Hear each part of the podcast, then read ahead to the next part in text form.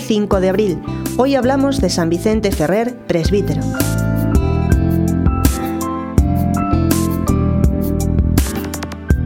San Vicente Ferrer nació en Valencia el año 1350. Teólogo y predicador español, perteneció a la Orden de Predicadores o Dominicos desde 1367. Por su gran inteligencia, a los 21 años ya era profesor de filosofía en la universidad. Vivió momentos de profunda tensión en la Iglesia debido al cisma de Occidente y llegó incluso a enfermar.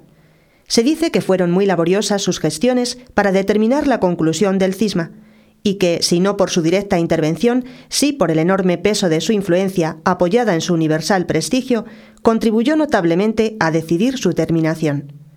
El cónclave, reunido en Constanza el 11 de noviembre de 1417, dio a la Iglesia la elección de Martín V, a cuya obediencia se sometió toda la cristiandad.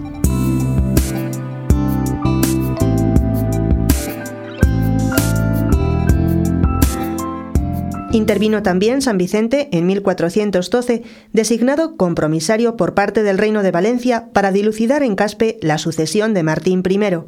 Pero donde destacó San Vicente especialmente fue como elocuente predicador. Recorrió el norte de España, el sur de Francia, el norte de Italia y el país de Suiza, e incluso se habla de que estuvo en Bélgica predicando incansablemente, con enormes frutos espirituales, tanto en la defensa de la verdadera fe como en la reforma de las costumbres.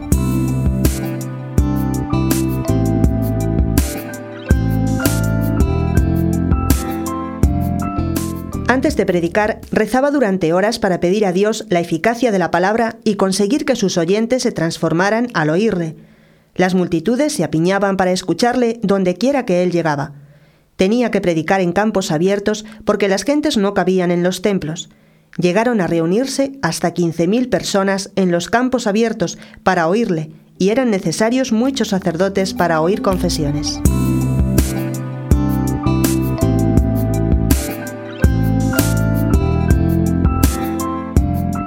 Vicente fustigaba sin miedo las malas costumbres, que son causa de tantos males, invitaba incesantemente a recibir los santos sacramentos de la confesión y de la comunión, hablaba de la sublimidad de la Santa Misa, insistía en la grave obligación de cumplir el mandamiento de santificar las fiestas, insistía en la gravedad del pecado, en la proximidad de la muerte y en el juicio de Dios.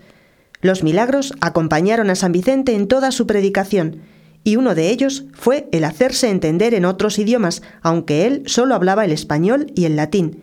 Era como un nuevo Pentecostés.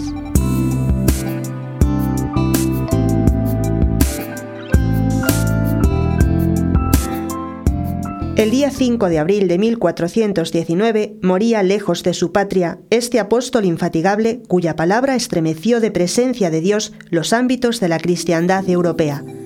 36 años más tarde, en 1455, el Papa valenciano Calixto III lo elevó a los altares.